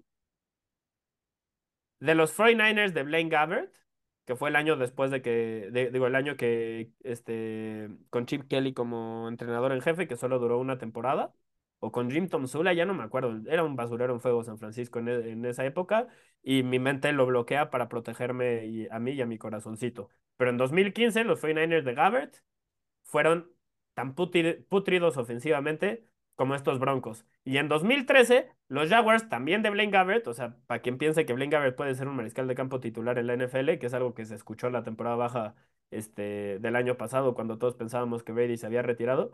Bueno, los Jaguars de 2013 de Blaine Gabbert también eran así de malos. El tema es que Russell Wilson está en esa conversación. La producción ofensiva de, de los Broncos está a ese nivel. Aje, ¿Hay algo que le podamos decir a los aficionados de los Broncos para hacerlos sentir mejor? Te vale decir que, no, ¿eh? no les vamos a vender humo, pero se vale decir que no. A mí no se me ocurre, por eso te lo no, pregunto. No, no, no, no, no. La verdad, lo mayor que le puedo decir a sus aficionados es que el nuevo dueño es el dueño de las tiendas de Walmart, así que tampoco sería algo que le doliera mucho a, este señor si llega a liberar el contrato de Russell Wilson. Pero la realidad es que Broncos es de veras un cagadero horrible, horrible, horrible, horrible. Y a pesar de que Baltimore viene de sufrir una derrota muy catastrófica, o sea, las cuatro que ha sufrido este año han sido catastróficas, ¿eh? Es así, todas son para evaluar a Baltimore como de, este equipo con ese tipo de derrotas no puede ser contendiente al Super Bowl. Sin embargo, tiene lo necesario para ganarle a un equipo como Denver, tan sencillo como eso. Y por eso es que creo que los dos nos estamos decantando por el equipo de Baltimore, ¿no, Santiago? O sea. Pues sí, coincido. digo, ya saben todos los que nos escuchan lo que pienso de Lamar. Es un jugadorazo, no le dan las armas, pero a veces no importa. Y contra un equipo como los Broncos, no creo que importa. Acabamos de ver que no compitieron contra Carolina. Eh, Carolina no es un buen equipo. No, no sé si necesitamos ahondar más. La defensiva de Denver, que había sido muy buena recientemente, ha tenido problemas. Este, Pat Sartain eh, tiene un par de semanas en la que lo han, lo, han, quemado después de una temporada, una carrera en la que no lo habían quemado. Y creo que, creo que todo eso este, suma para Denver. Y la, la frustración que vimos de Mike Purcell gritándole a Russell Wilson, claramente hay problemas internos en ese equipo, más allá de que Russell Wilson los, quiera minimizar. Sí, exacto. Es que eso es lo que más me molesta de Wilson, yo creo. Que se está viendo. Que no aceptan los errores, ¿no? en, los comentarios de nuestra de, de una, uno de los memes que subimos de Russell Wilson esta temporada, eh, teníamos a dos aficionados ahí este, dándose la madre un poquito. Eh, y hablando de si vendió humo Russell Wilson y si vendió espejismos y cosas que, que no tenían que ser. Y, y, hay uno, este, se me está escapando ahorita el, y, no me traje el celular a grabar, entonces una disculpa este, el handle de este usuario, ya después le mandamos un saludo, eh, porque nos ha escrito mucho también, nos ha comentado, entonces le agradecemos mucho ese, ese apoyo y, el interés. Eh, pero él decía, yo tengo años y años y años y años de, de seguir a, a, los Broncos y esta es de las peores ofensivas y de las decepciones más grandes que, que, he visto como aficionado. Y la verdad hasta me dan ganas de darle un abrazo porque pues sí, perdón, o sea, yo también me emocioné con este equipo, no, te lo dije antes de la temporada. Eh, yo lo puse como candidato a ganar su división, o sea, wow. No, y deja tú eso, yo, Russell Wilson fue el mariscal de campo del principal rival de San Francisco 10 años y nos hizo mierda siempre. Entonces, a mí me encantaba la idea de finalmente ver una versión de Russell Wilson que pudiera disfrutar porque no, no era malo para San Francisco, que le fuera bien. Entonces, y no pasó.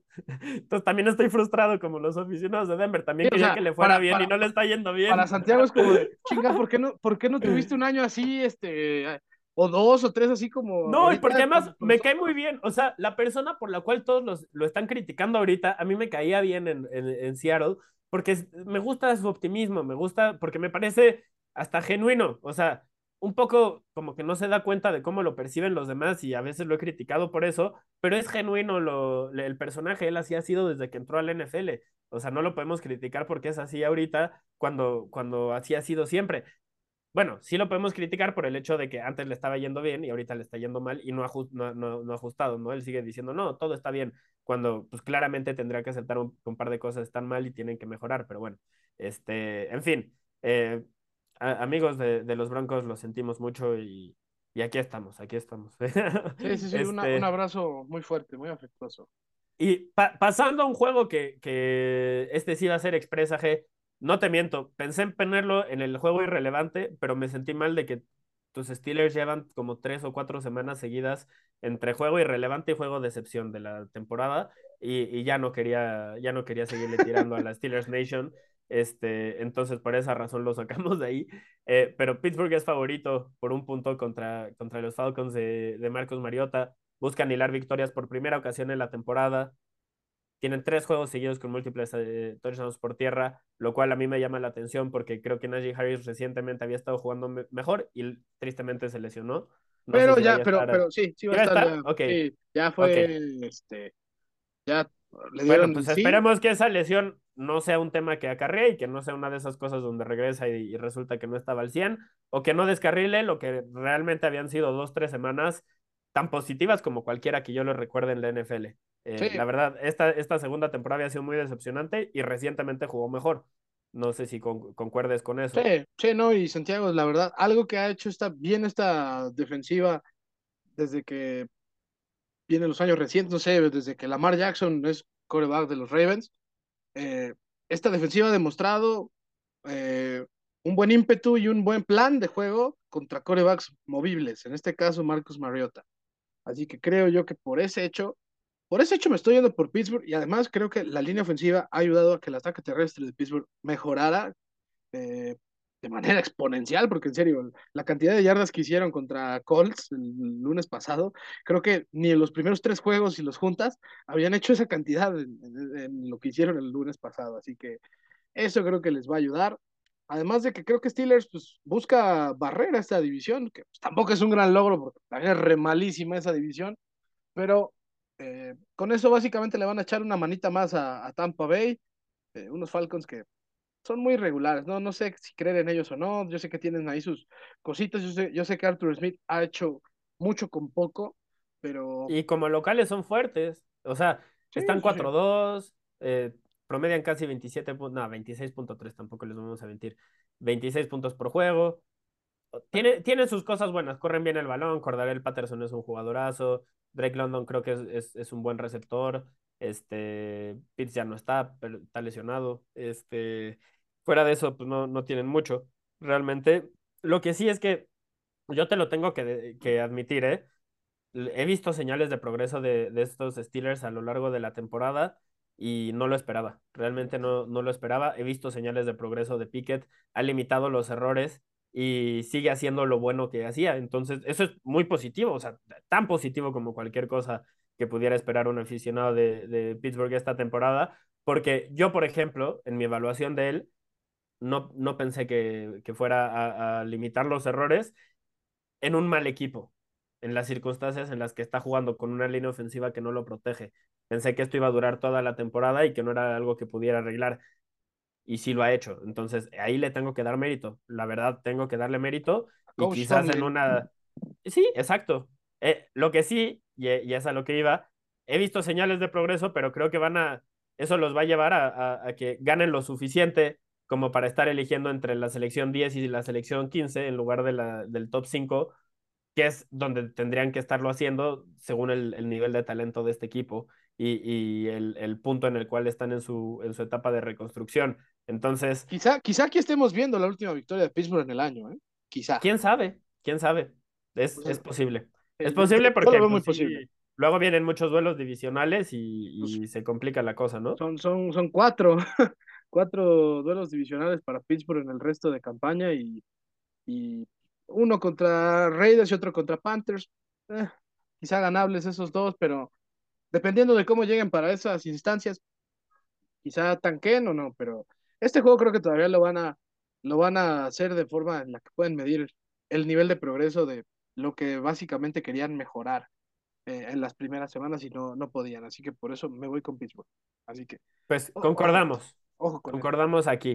Y... Pasando ahora al juego entre Jaguars y Lions, eh, un enfrentamiento más interesante de lo que hubiera sido eh, en otras temporadas por el, el este pasado reciente de, de, estas franquicias que han sido bastante malitas.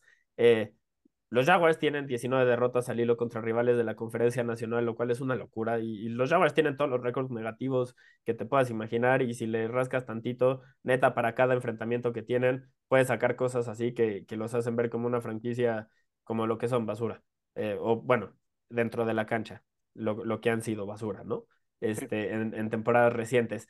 Pero dentro de todo eso, la, la, defensiva al inicio de la temporada brilló, recientemente han tenido más problemas, la defensiva secundaria es muy cara y no ha producido tanto, eh, la, pero la ofensiva ha dado señales de mejora. Trevor Lawrence viene probablemente de su mejor juego como profesional y además eh, ha superado las 250 yardas y el par de anotaciones en juegos consecutivos. Puede hilar el tercero. Eh, son señales de progreso también de, de Trevor Lawrence, distintas a las de Kenny Pickett, ¿no? Por ejemplo, de Kenny Pickett hablábamos, limitó los errores de Trevor Lawrence.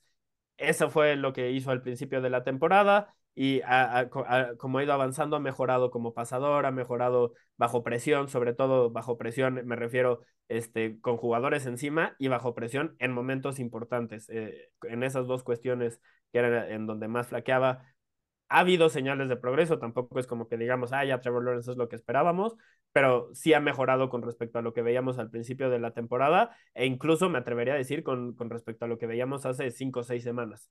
Entonces, eh, eso es positivo para, para los Jaguars, pero los Lions vienen de un enfrentamiento en el que casi, casi, casi, casi le ganan a los Bills de, de Josh Allen, ¿no? Entonces, eso también me llama la atención. Aje, ¿tú por quién te vas? Yo me voy a ir con los Lions, Santiago, porque creo que esta ofensiva ha explotado muy bien y ya está totalmente sana. Un Jared Goff que ahora sí le hemos visto un crecimiento de nivel en cuanto al sistema y también en cuanto a individualidades, ¿no? Santiago no se ha vuelto loco y eso creo que habla muy bien de él.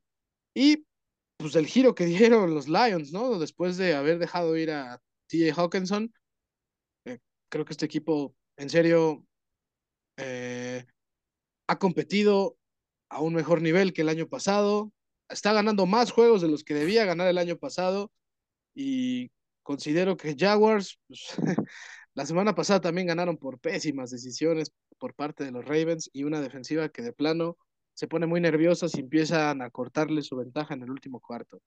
Cosa que con Lions, pues, para bien o para mal, en momentos clutch, esta temporada ha ganado más juegos de los que ha perdido. Así que por eso considero que Lions puede ganar, puede ganar, pero eh, no quisiera yo aseverar que lo van a hacer por un, un buen rango. Quizá unos 3, 6 puntos ahí de distancia. ¿no? Pero sí, yo me voy con Detroit. ¿Tú, tú Santiago? Yo también me voy con Detroit y también eh, quiero resaltar, me parece que su defensiva secundaria ha jugado bastante mejor desde que despidieron a su, a su entrenador de, este, de defensive backs y creo que eso le está salvando el, el trabajo a su coordinador defensivo.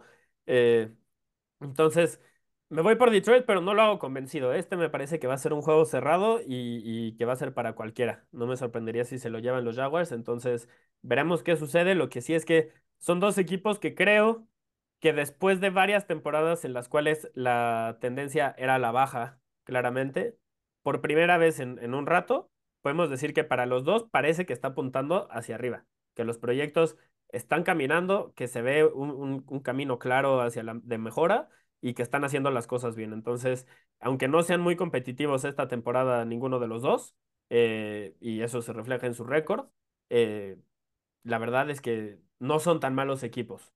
No son tan malos equipos sí, y no, no, me sorprendería que el próximo año estemos hablando de ellos ya en una eh, como en un contexto de playoffs y no un contexto de, de, equipos que para la semana 13 miden su éxito en buenas vibras y, y en progreso de jugadores individuales y no en victorias que, que es la realidad de, de, ambos equipos.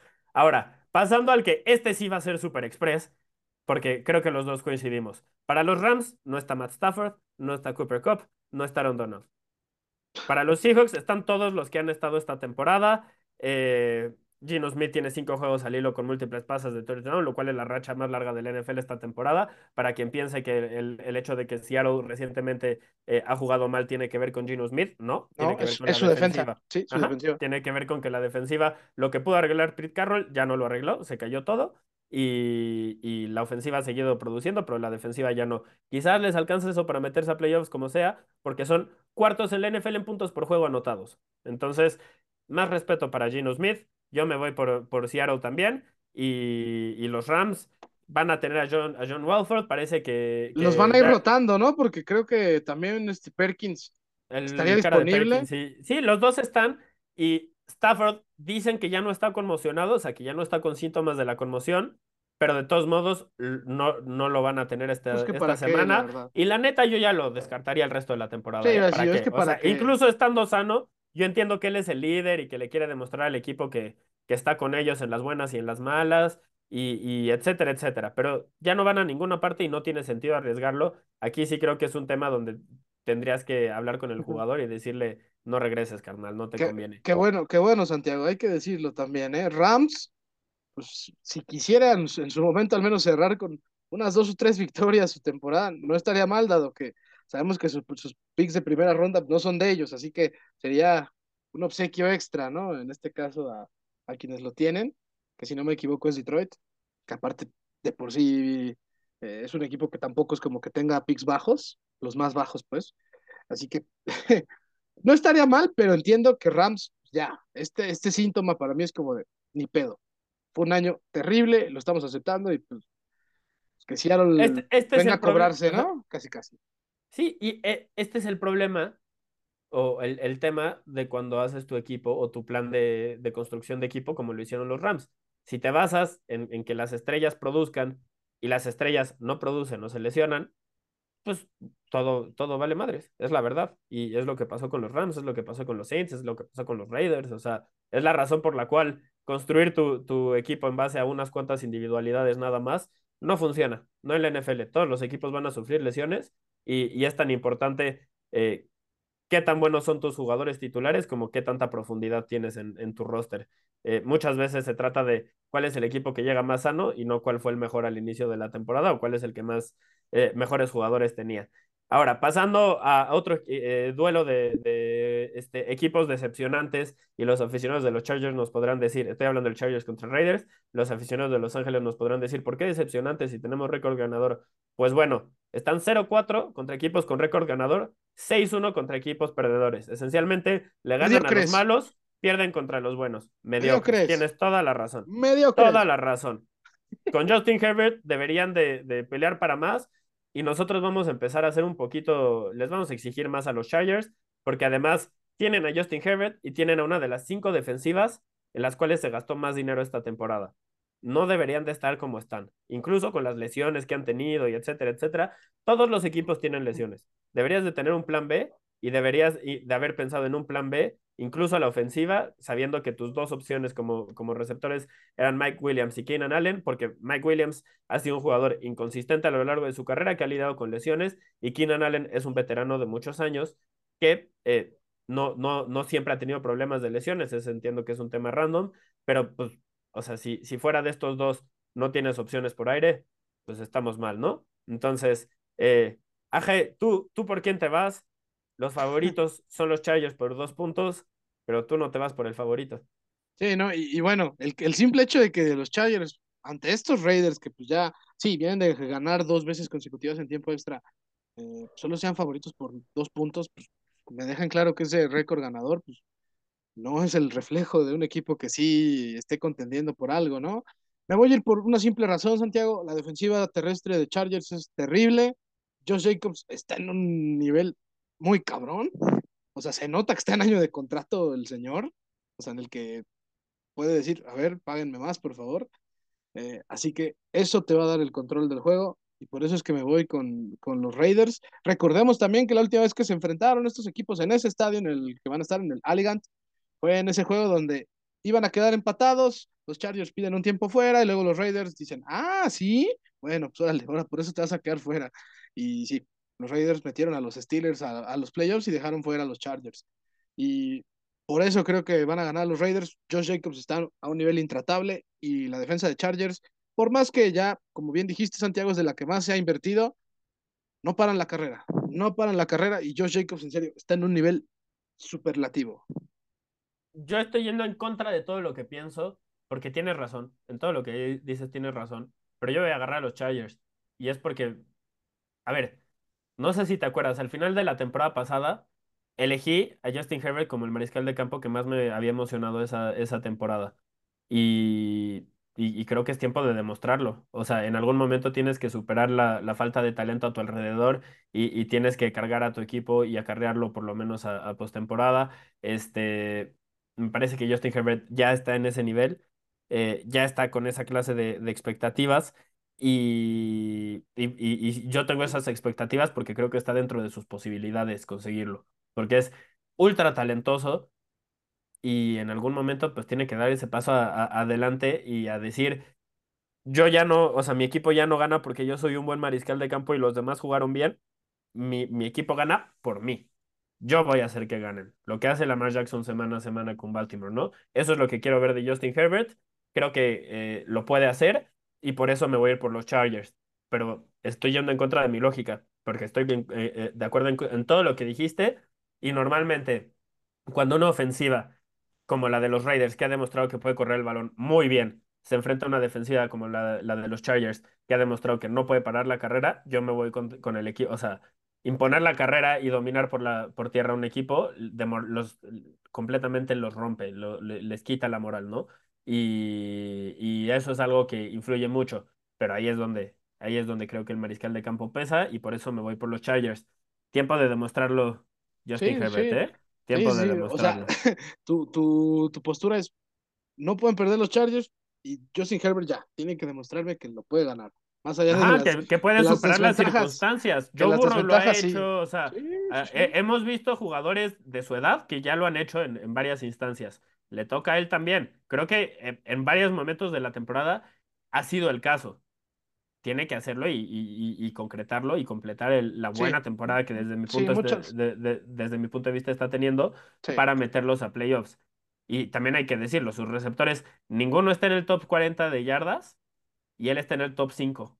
O sea, eso te habla de lo, de lo que es como mariscal de campo. Sí, no, no, lo hemos apapachado un poquito a, a Herbert diciendo que no tenía suficientes receptores, pero Mahomes tampoco los ha tenido y ha ganado. Lamar Jackson en un buen rato no los ha tenido y ha ganado. Eh, Exacto. eh, Joe Burrow ha tenido una línea ofensiva terrible y llegó al Super Bowl. O sea, bueno, creo que entiendo por qué está metiendo. Este, este pick fue más de presión de Santiago que de, de pensar que realmente los Chargers le pueden ganar a los Raiders. Así, así fue como leí yo este, No, no, este no, sí creo que les pueden ganar, pero solo porque por el brazo de Justin Herbert. ¿sí? Entonces, es un poco de, de demuéstralo, porque no, no sé si lo he visto con la constancia que, que un talento como el suyo debería demostrarlo. Creo que un poco porque las circunstancias no le ayudan, el coordinador ofensivo juega en contra, etcétera, etcétera. Pero, pero en algún momento, si eres un mariscal de campo top, top, top, top, top, no importa todo eso, no importa. Sí. Entonces, veremos qué sucede. Veremos qué sucede. Ahora. Pasando al prime time, al Sunday night, el juego entre los Colts y, y los Cowboys, son favoritos, este, Dallas es favorito por 11 puntos y hay que decirlo que Indianapolis también no ha derrotado a los Cowboys en Dallas desde 1996, o sea, ni con Peyton Manning lo consiguieron, el último mariscal de campo de los Colts que le ganó en- a, a los Cowboys en Dallas era un tal Jim Harbaugh. No sé si, si te acuerdas, fue en 1996. Creo que no, porque es más o menos cuando tú andabas ahí naciendo, ¿no? Lloriqueando y O yo está ahí, ajá, exacto, ahí fre- pataleando. fregando un poquito a mi madre, ¿no? Un poquito, así que, wow, y mira que pues pasó Peyton Manning, pasó Andrew Luck por ahí en ese, en ese tramo de tiempo y que no lo haya podido ganar. Y tampoco creo que lo vayan a poder hacer este domingo, ¿eh? Si, si te soy sincero, Santiago. Además, ¿qué podemos más decir tanto de Matt Ryan como de Micah Parsons? Pues Matt Ryan, número uno, lidera la NFL en entregas de balón, eh, junto con Josh Allen, solo que pues Josh Allen hace bastante, bastante, bastantes más cosas buenas que Matt Ryan como para contrarrestar la cantidad de errores que ha cometido.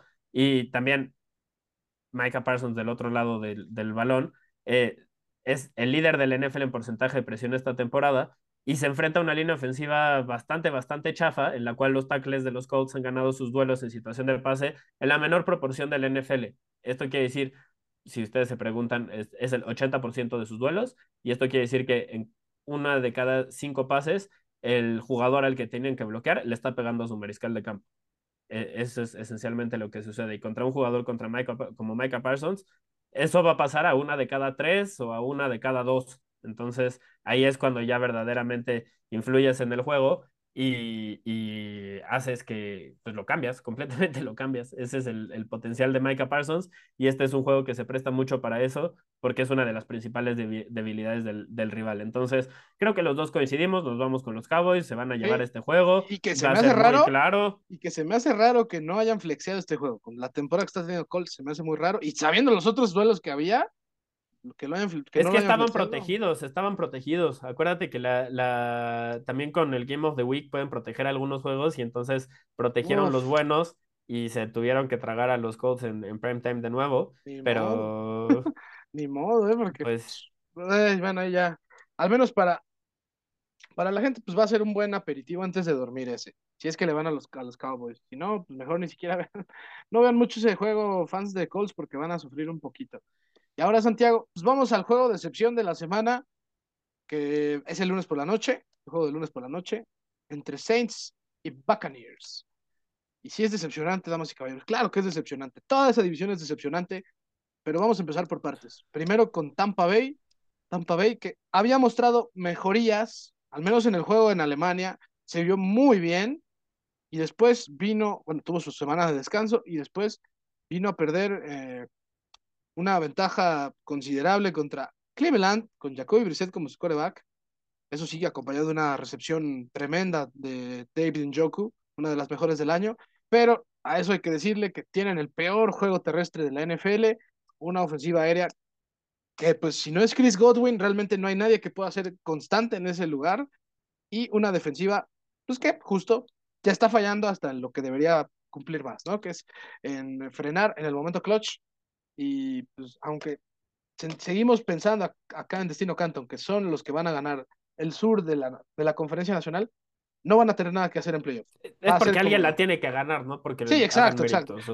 fue, como en aquel año, no me acuerdo si de 2011 o 2012, Santiago, que Rams y, y, Seahawks se jugaron eh, ganarse su división y el que pasara, que fue Rams, perdón, que fue Seattle, si no me equivoco, con récord de 7-9 a playoff. Así, más o menos de ese. No, hombre, si me acuerdo perfecto, esa temporada San Francisco ganó creo que cuatro juegos, cinco juegos, algo así, y hasta la semana 15 seguía con posibilidades de meterse a playoffs. Y, y si no me equivoco, fue una temporada en la que utilizamos a Derek Carr, este, a Troy Smith, a Sean Hill, Alex Smith. o sea, era, basura, basura, basura, basura. Era, era un juego en donde se estaban jugando Tarvaris Jackson de un lado y Sam Bradford del otro. no, no, bueno. Y que, y que en algún momento, este, si no me equivoco, otra vez Jackson salió lesionado y entonces vimos a Charlie Whitehurst jugar sí, en, ese, en ese enfrentamiento. Un, cagadero. Y, y bueno, ya, ya después de lo, de lo dicho por Tampa Bay, porque ha decepcionado a Nueva Orleans? Porque ah, pues, echaron a la basura este año, eh, hablando de su futuro, y pues salvo Chris Olave, que creo que es lo rescatable de este año para Nueva Orleans, pues nada, ¿no, Santiago? O sea, James Winston. Embargaron su futuro y no le salió, sí. Dije, o sea, tú lo dijiste, mandaron a la basura todo este año porque pues intentaron venderlo todo por, por apostar por porque iban a ser relevantes meterse playoffs. Dentro de su cálculo, acertaron en que la Nacional iba a ser una conferencia mediocre en la cual equipos mediocres iban a poderse meter a postemporada. Acertaron en que su división estaba abierta. El tema es que no se dieron cuenta de que parte de la razón por la cual la conferencia nacional iba a ser tan mediocre y su división iba a ser abierta es que ellos eran una basura también. Entonces, eh, lo dijimos en su momento, lo criticamos, dijimos que no nos parecía eh, lo que estaban haciendo, que no veíamos este como un equipo que estaba un par de piezas de, de ser contendientes de playoffs y pues nos dieron la razón, pero, pero además no, no, o sea, no solo nos dieron la razón, sino que fueron más allá y la defensiva pasó de ser una fortaleza a ser una debilidad. Por alguna razón decidieron antes de la temporada vamos a deshacernos del que llegando a, Filadelfia sin haber tenido off-season ha sido el líder de intercepciones en la NFL esta temporada en Chauncey Gardner Johnson. Es una estupidez. Es uno de los mejores esquineros de, ranura que en, Filadelfia usan como eso y como safety y, y, lo dejaron ir por nada. Entonces, muchas decisiones que, que no tienen sentido y así es como explicas el, el, producto en la cancha, que ha sido mediocre en ambos lados. Yo me voy por Tampa Bay en este enfrentamiento. porque es el menos malo, ¿no? Porque aparte es el menos malo, ¿no? Porque está, e, es el menos malo y porque parte del éxito que había tenido Nueva Orleans contra Tampa Bay eh, recientemente era porque su secundaria jugaba muy bien. Mencioné a Chancey Garner Johnson. Bueno, pues Marshall Lattimore está lesionado Y el juego pasado, no sé si lo recuerdes, iban 3-3 hasta que Mike Evans y Marshall Lattimore se dieron en la madre, sacaron a los dos y, y pues obviamente no solo estaba cubriendo a Mike Evans, pero estaba ayudando en, en distintas facetas y lo sacan, la defensiva secundaria se cae, deja huecos en todas partes y, y, terminan ganando creo que por dos o tres touchdowns con, con Winston lanzando varias intercepciones y, y, viéndose bastante mal. Entonces, pues me parece que va a ser una calca de, de, de eso, pero de eso a partir de que Larry Moore no estuvo. Si llega a jugar, veremos si, si consigue, pero este, pues es un tema que lleva carreando un tiempo, entonces yo no creo que esté sano incluso si juega y, y por eso me voy por, por Tampa Bay también. Ahora, pasando al último de los enfrentamientos que tenemos esta semana, los aficionados de estos equipos nos van a querer dar en la madre porque elegimos un Commanders contra Giants como el juego irrelevante de la, de la semana. Y, y ustedes nos podrán decir, achis, si los dos están en playoffs, este es un duelo adelantado de playoffs, y tienes razón, es un duelo adelantado de playoffs. ¿Cómo es que este es el juego irrelevante de la semana? Bueno, porque a nuestra vista, a nuestra consideración, ninguno de estos dos equipos va a hacer nada una vez que llegue a playoffs. Nada, nada. Nada. Número uno, para mí, los Giants fueron un espejismo esta temporada al principio porque no tenían el talento para mantener una, este, pues un, un, intento este, de, de, asalto al, al, Super Bowl, ¿no? De ganar el, el campeonato. Necesitas, como ya lo he dicho en un par de episodios esta temporada, mucha profundidad de, plantilla o tener suerte en, las lesiones y los Giants no han tenido ninguna de las dos. Así es como explicas que un equipo que tuvo una muy buena primera mitad se esté cayendo, pero también por el hecho de que eran limitados a la ofensiva. Era sostenible lo que, lo que estaban haciendo siempre y cuando las defensivas rivales no encontraran la forma de, de, de frenar su juego terrestre, lo cual ha sucedido recientemente y han forzado a que Daniel Jones gane el juego por aire. Y esta no es una crítica a Daniel Jones, pero no lo ha conseguido. Para nosotros es más por la falta de armas a la ofensiva en cuanto a receptores, alas cerradas y, y, una línea que le permita a Daniel Jones quedarse dentro de la bolsa de protección, haciendo la progresión y buscando a sus receptores libres. Eso es algo que en este momento no existe en Nueva York, no pueden hacer y por eso es que se han caído en la, en la segunda mitad de la temporada. Además de que a la defensiva, Don Wink Martindale estaba haciendo este estaba sacando oro de las piedras y eventualmente las piedras se secaron, ¿no? Se acordaron que eran piedras y ya no salió más oro. Entonces, eh, la realidad es que estaban muy por encima de, rindiendo muy por encima del nivel con el que contaba la plantilla y, y, por eso no, no, no creo ni siquiera que les alcance para meterse a playoffs en una de esas, a pesar de que, de que ganaron muchos juegos muy temprano en la temporada y ya tienen siete victorias.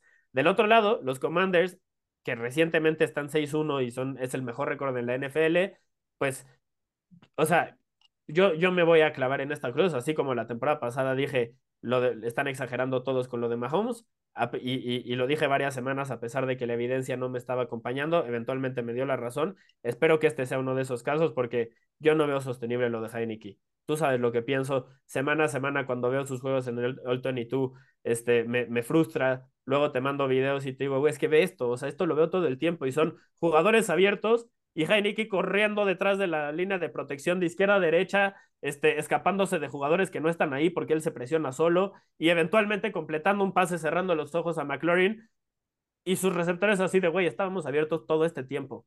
No mames. O sea, no necesitabas correr a lo pendejo como gallina sin cabeza y, y buscando, buscando una opción de pase eventualmente. Ese es mi problema con Heineken que muchas veces no, no, busca lo que la estructura de la jugada le intenta dar, él intenta crear. Y aunque ciertamente diría que es un jugador por encima del promedio, eh, creando fuera de la estructura de la jugada, pues no muchas veces se necesita y comete de demasiados errores en ese tipo de jugadas como para justificarlo. Entonces, eventualmente se le va a acabar la suerte, eventualmente el amarre que hizo se va, se va, algo va a pasar, no sé, pero, pero no es sostenible. Para mí no es sostenible esto y, y, y, y, es muy, muy claro. Con esto termino mi comentario y te paso la pelota a ver si, si lo ves este, tú igual que yo. Pero los Commanders y los Giants son dos de tres equipos con récord ganador esta temporada y un diferencial de puntos negativo. Del otro, pues ya le tiramos mierda en este, en este juego, digo, en este episodio, que son los Chargers. Y tienen un diferencial de puntos menos 30. Eso quiere decir, les han anotado 30 puntos más de los que ellos han anotado. En esa misma lista están los Commanders y los Giants. los dos eh, equipos de los que estamos hablando. Eso quiere decir, si, si estamos viendo el marcador nada más esta temporada, van abajo, pero pues eh, sabemos que no, no son tan sencillas las cosas, ¿no? Pero el tema es que les anotan más de lo que ellos anotan. Esa es la realidad. Eh, la, la, realidad es que cuando pierden lo hacen por un margen considerable, ¿no, Santiago? Eso creo que es lo que dice este diferencial. Y cuando ganan es por poco. Y cuando ganan es muy cerrado, ¿no? Salvo Commanders, creo que pues, dio la campanada de esta temporada hasta ahora, que ha sido la de ganarle a Eagles. Eh, pues, pues la verdad han sido partidos apretados. Y la verdad, por el simple hecho de que Commanders ha mantenido un paso muy lindo las últimas semanas y que sí se ha visto mejorías en su defensa sobre todo, yo por eso me voy a ir con los Commanders ante unos Giants. Coincido.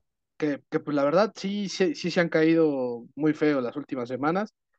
Pues pase lo que pase, creo que han tenido un año muy bueno para los, las expectativas que se le veían. Creo que Brian Dable con mejores armas va a poder hacer mejor las cosas, pero este año el nivel eh, mayor, pues creo que parece que ya llegó hasta, hasta ahí. Eh, yo sí coincido en que quizás hasta los Giants no se cuelen a la postemporada, por ahí, con eso de que su división está muy apretada. Eh, y por eso me voy a ir con, con eh, Washington, Santiago, porque creo que Commanders, con todo y que Heineke sigue haciendo de las suyas, hablando de la improvisación y de querer hacerla de héroe, pues su ataque terrestre lo ha hecho bien. Yo obviamente también me estoy decantando porque confío en Brian, en Brian Robinson, que fue el que destaqué esta semana, y su defensa eh, comandada por Jonathan Allen, creo que ha mejorado considerablemente. Y por eso, por eso es que me voy a ir con los Commanders. Así que, tú también, ¿no, Santiago? Sí, sí, yo también me voy con, con los Commanders.